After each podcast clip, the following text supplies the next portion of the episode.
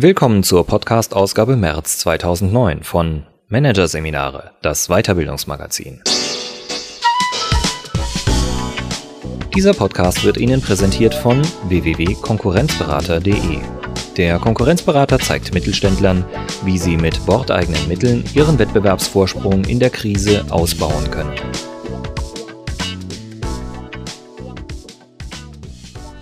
Am Ende dieser Ausgabe hören Sie noch ein paar kurze Hinweise auf weitere Podcasts aus dem aktuellen Heft. Doch zunächst Malcolm Gladwells Überfliegeranalyse Erfolg ohne Rezept von Silvia Jumpertz Was macht den einen intelligenten Menschen zum Nobelpreisträger, während der andere Zeit seines Lebens am Erfolg vorbeischrammt? Fragen wie dieser geht der Wissenschaftsjournalist Malcolm Gladwell in seinem neuen Buch Überflieger nach. Seine These zum Überflieger wird niemand allein aufgrund außergewöhnlichen Talentes. In Frankfurt am Main stellte Gladwell im Januar 2009 seine teilweise desillusionierenden Thesen vor. Managerseminare war dabei. Hier ein Kurzüberblick des Artikels. Mythos Self-Made Man. Wie Gladwell das Bild vom Aufstieg dank Talents demontiert. Übung macht den Meister. Was 10.000 Trainingsstunden bewirken können. Das Glück ist mit den Erfolgreichen, wie der bloße Zufall Erfolgskarrieren ermöglicht. Sozialer Background versus IQ, was den einen zum Nobelpreisträger werden und den anderen im Durchschnittsdasein verharren lässt. Krasse Kulturauswirkungen, warum eine koreanische Fluglinie von einer der gefährlichsten zu einer der sichersten der Welt wurde. Und von der Bauernwirtschaft zur Bildung – Warum Asiaten besser in Mathematik sind als Amerikaner und Europäer. Der Raum ist bis auf den letzten Platz besetzt. 375 Besucher sind am frühen Abend des 26. Januar 2009 in den Vortragssaal der Deutschen Nationalbibliothek in Frankfurt am Main geströmt. Man sieht Studenten, Rentnerehepaare, bärtige Professorentypen. Der, auf den sie alle warten, ist ein bisschen zu spät dran. Aber als Berühmtheit kann man sich das schon mal erlauben. Und erst recht, wenn es einem gelingt, sein Publikum von der ersten Sekunde seiner Rede an in Bann zu ziehen. Dem zierlichen Mann mit Wuschelfrisur, der schließlich ans Rednerpult tritt, gelingt es mit Bravour. Markham Gladwell, Wissenschaftsjournalist bei der amerikanischen Zeitung New Yorker, wirkt zwar auf den ersten Blick wie ein typisches transatlantisches Jetlag-Opfer, aber als er erstmal losgelegt hat mit seinem Vortrag, ist von Müdigkeit nichts mehr zu spüren. Auf den Redetribünen ist Gladwell zu Hause, seit er im Jahr 2000 und 2005 mit seinen Büchern Tipping Point und Blink die internationalen Bestsellerlisten eroberte. Das Time Magazine erklärte den Kanadier englischer und jamaikanischer Herkunft, der heute in den USA lebt und arbeitet, zu einem der 100 einflussreichsten Menschen. Worauf sich Gladwell glänzend versteht, ist Erkenntnisse aus den Wissenschaften mit Aha-Effekt aufzubereiten und zur Erhellung von Alltagsphänomenen heranzuziehen – Gerne demontiert er populäre Vorurteile. In seinem jüngsten Werk Outliers, das er an jenem Abend in Frankfurt vorstellt, rückt Gladwell gegen den verbreiteten Allgemeinplatz zu Felde, dass Erfolg Resultat außergewöhnlichen Talents sei. Es wundert nicht, dass Gladwell mit dieser Message in den USA, dem Land des Self-Made-Man-Tums schlechthin, eine Riesenwelle schlug. Auch hierzulande ist das Medienecho groß. Überflieger heißt Gladwells Buch auf Deutsch. Seine Botschaft? Natürlich spielt Talent eine wichtige Rolle, aber es reicht nicht aus. Gladwell geht es nicht etwa um die alte Gene-Umwelt-Diskussion. Dass beides, Veranlagung und Umwelt, eine Rolle spielt, steht für ihn außer Frage. Was ihn dagegen reizt, ist die Frage nach den Ursachen für den Unterschied im Ergebnis. Was sorgt dafür, dass sich das Potenzial beim einen entfalten kann, beim anderen aber nicht, fragt Gladwell. Weshalb zum Beispiel wird der eine Mensch mit hohem IQ Nobelpreisträger, während der andere Zeit seines Lebens am Erfolg vorbeischrammt. Dass bei allen Erfolgreichen jede Menge Übung im Spiel gewesen sein muss, ist noch die am wenigsten überraschende von Gladwells Thesen. Er zitiert eine Studie, die Wissenschaftler Anfang der 90er Jahre an der Berliner Hochschule für Künste durchgeführt haben. Sie fanden heraus, diejenigen Violinisten, die das Zeug zu Weltstars hatten, hatten seit Beginn ihrer Laufbahn rund 10.000 Stunden geübt. Diejenigen, die lediglich gut waren, hatten es auf etwa 8.000 Stunden gebracht und die, die nur das Zeug zum Musiklehrer hatten, auf bloß 4.000 Stunden. Gladwell spricht, gestützt auf weitere Studien und Beobachtungen dieser Art, von einer 10.000-Stunden-Regel. 10.000 Stunden seien in der Regel nötig, bis es jemand zur wahren Meisterschaft bringe. So auch die Beatles, die viele Nächte lang in Hamburger Clubs rockten, bevor sie es zu Weltruhm brachten. Ein weiteres Beispiel für den Preis aus dem Fleiß ist Softwarekanone Bill Gates. Als Schüler klebte er förmlich am Computer. Doch gerade der Fall Gates zeigt auch, Üben bis zum Umkippen reicht keineswegs aus. Bei sämtlichen von Gladwell untersuchten Überfliegern kamen Einflussfaktoren hinzu, auf die der Einzelne praktisch keinen Einfluss hat. Sein sozialer und kultureller Background und auch der pure Zufall. Wenn Gates nicht das unverschämte Glück gehabt hätte, dass man ihm unbegrenzten Zugang zu Computern ermöglichte, wenn er nicht an einer bestimmten Hochschule studiert hätte, wenn, wenn, wenn. Er wäre nie zum Software-Tycoon geworden. Sogar der Zeitpunkt seiner Geburt machte Gates, wie auch andere Stars der IT-Branche, zum Glückskind.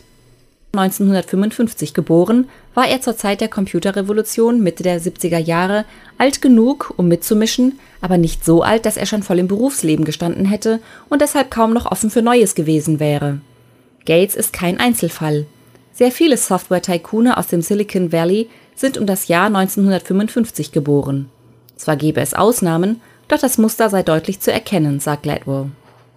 Ist das Jahr der Geburt tatsächlich der reine Zufall, so sieht es mit einem anderen Faktor etwas anders aus, nämlich mit dem sozialen Background einer Person. Dass dieser ganz entschieden auf dem Erfolgsweg wirkt, und zwar entscheidender als etwa der IQ, macht Gladwell einmal mehr mit Beispielen deutlich, die zu denken geben. Natürlich kann sich niemand die Familie, in die er geboren wurde, aussuchen. Aber die Gesellschaft könnte etwas tun, um zu verhindern, dass Menschen qua Geburt von vornherein benachteiligt sind. Wenn sie Erfolg von vornherein als etwas definiert, das nur auf dem Talent des Einzelnen beruht, vergeudet sie jede Menge Potenziale, warnt Gladwell. Da ist zum Beispiel der Amerikaner Chris Langan, dessen IQ über dem manchen Nobelpreisträgers liegt. Eigentlich müsste Langan es zu viel gebracht haben, aber sein Fall zeigt, außergewöhnliche Intelligenz lässt keinen Schluss darauf zu, wie groß die Aussichten auf Erfolg im Leben sind, schreibt Gladwell. Tatsächlich ist Langan eher ein Loser als ein Überflieger. Irgendwie ist er im akademischen Kontext ständig an Hindernisse gestoßen. Nicht etwa intellektueller, aber beispielsweise organisatorischer Art. Und es fand sich niemand, der ihm geholfen hätte, sie zu überwinden. Gladwell kontrastiert diesen Fall mit dem des weltbekannten Atomphysikers Robert Oppenheimer. Dessen Biografie macht deutlich, er konnte über mangelnde Unterstützung auf dem Weg nach oben nicht klagen. Oppenheimer hatte man sogar nach einem versuchten Mordanschlag auf seinen Doktorvater gestattet, auf Bewährung weiter zu studieren. Den Grund für den unterschiedlichen Grad an Unterstützung im universitären Milieu vermutet Gladwell darin, dass Oppenheimer durch seine Herkunft aus der Oberschicht geschliffenere Umgangsformen und eine größere Portion Selbstvertrauen in die Waagschale werfen konnte Langan, eher auf einer unteren Stufe der sozialen Leiter stehend, verfolgte seine Ziele niemals mit so viel Eloquenz, Schliff, Kommunikationsstärke und Selbstvertrauen. Kein Ausnahmephänomen, konstatiert Gladwell. Untersuchungen zeigen immer wieder, Eltern der Oberschicht erziehen ihre Kinder stärker zur Durchsetzung ihrer Interessen als Eltern unterer Schichten, die gegenüber Autoritätspersonen schnell in eine Demutshaltung fallen, die sie an ihre Kinder weitervererben. Und zwar sozial. Eine Studie des Soziologen Carl Alexander enthüllte weitere unbequeme Wahrheiten. Kinder aus der Unterschicht lernen während ihrer Schulzeit weniger als Kinder aus der Mittel- und Oberschicht. Aber nicht etwa, weil sie vom Unterricht weniger profitieren würden, sondern allein deshalb, weil sie in der schulfreien Zeit weniger Förderung erhalten. Tests zur Lesekompetenz vor und nach den langen US-Sommerferien zeigten, Ihr Plus an Leistung gewannen die Oberschichts und Mittelschichtkinder einzig in den Ferien, in denen sie Zugang zu Lernquellen hatten, die den anderen Kindern verschlossen blieben. Fazit: Es sind nicht selten benachteiligende Strukturen, die verhindern, dass eine Gesellschaft all ihre Potenziale ausschöpft.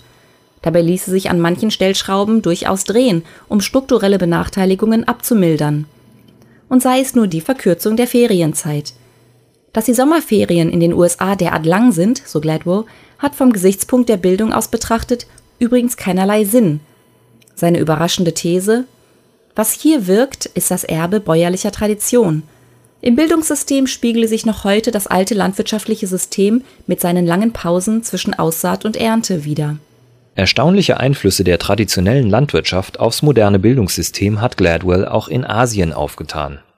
Seine Leitfrage Warum sind asiatische Kinder besser in Mathematik als amerikanische und europäische brachte ihn auf die Vermutung, dass es auch hier teilweise an der bäuerlichen Tradition liegen könnte. Ein Reisfeld zu bestellen verlangt dem Bauern unermüdliche Arbeit ab. Fleiß ist daher ein wichtiges Motiv in vielen asiatischen Kulturen. Asiatische Kinder, die dieses Motiv verinnerlicht haben, beißen sich an einer Matheaufgabe regelrecht fest während westliche Kinder nach dem hiesigen Grundsatz man ist entweder mathematisch begabt oder nicht schnell das Handtuch werfen. Ein internationaler Test zeigte gar, man muss nicht einmal kontrollieren, wie ein Schüler die eigentlichen Mathematikaufgaben gelöst hat, um zu wissen, wie gut er in Mathe ist. Ein Blick auf den Begleitfragebogen zum Test reicht. Je sorgfältiger ein Schüler diesen Bogen ausgefüllt hat, desto besser sind auch seine mathematischen Ergebnisse. Eine skurrile Ursache, die Gladwell für die scheinbar größere Mathematikbegabung asiatischer Kinder aufgetan hat. Das asiatische Zahlensystem ist in sich logischer als das im Westen. Es heißt zum Beispiel im Chinesischen 10.1 statt 11, 10.2 statt 12 und so weiter. Während ein westliches Kind Zahlen im Kopf erst in Ziffern umwandeln muss, kann ein asiatisches direkt mit dem Rechnen loslegen. Ein altes Kulturelement erweist sich in diesem Fall als Vorteil in der modernen Welt, schreibt Gladwell. Umgekehrt kann das kulturelle Erbe aber auch Nachteile mit sich bringen. Gladwell macht das am Beispiel der koreanischen Fluglinie Korean Airlines deutlich, deren Maschinen Mitte der 90er Jahre unverhältnismäßig oft abstürzten. Die Ursache? Weil es in der koreanischen Kultur undenkbar ist, direkte Kritik an Höhergestellten zu äußern, wagten die Co-Piloten selbst bei groben Patzern der Piloten kaum Einspruch. Das änderte sich erst, als ein Ausländer als Ausbildungsleiter engagiert wurde er führte das Englische als Arbeitssprache ein und gab den Piloten damit eine neue, zweite Identität. Das Ergebnis? Die Airline gehört heute zu den sichersten der Welt. Zugegeben, Gladwells Botschaften sind nicht neu. Gerade hierzulande, wo der Glaube an den Self-Made Man nicht ganz so zum Volksglauben gehört wie in Amerika, dürften sie nicht sonderlich überraschen. Doch mit unterhaltsamen Aha-Effekten hilft Gladwell, mehr Sensibilität für sublime Zusammenhänge zu entwickeln. Wenn wir Erfolg dadurch nicht mehr als Ergebnis außergewöhnlichen Talents betrachten, sondern als Resultat auch gesellschaftlicher Einflussfaktoren, dann bedeutet das, dass wir anderen den Weg zum Erfolg bis zu einem gewissen Grad ebnen können. Es bedeutet, dass wir Potenziale heben können. Das ist Gladwells wichtigste Botschaft.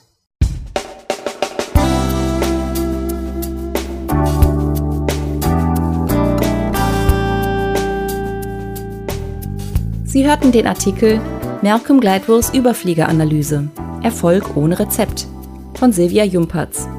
Aus der Ausgabe März 2009 vom Managerseminare, produziert von voiceletter.de. Weitere Podcasts aus der aktuellen Ausgabe behandeln die Themen Lerntrend Kürze, die Weiterbildungsminis kommen. Und Launologie, Wege aus dem Stimmungstief. Weitere interessante Inhalte finden Sie im Internet unter www.managerseminare.de.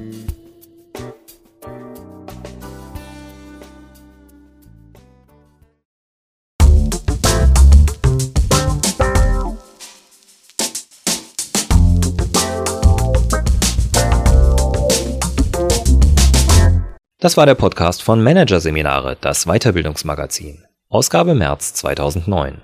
Dieser Podcast wird Ihnen präsentiert von www.konkurrenzberater.de. Konkurrenzanalyse als Navigationssystem für den Mittelstand. Übrigens, mit unserem neuen Beratungskonzept entwickeln wir für Sie innerhalb von 24 Stunden einen strukturierten Einstieg in eine professionelle und systematische Markt- und Wettbewerbsbeobachtung. www.konkurrenzberater.de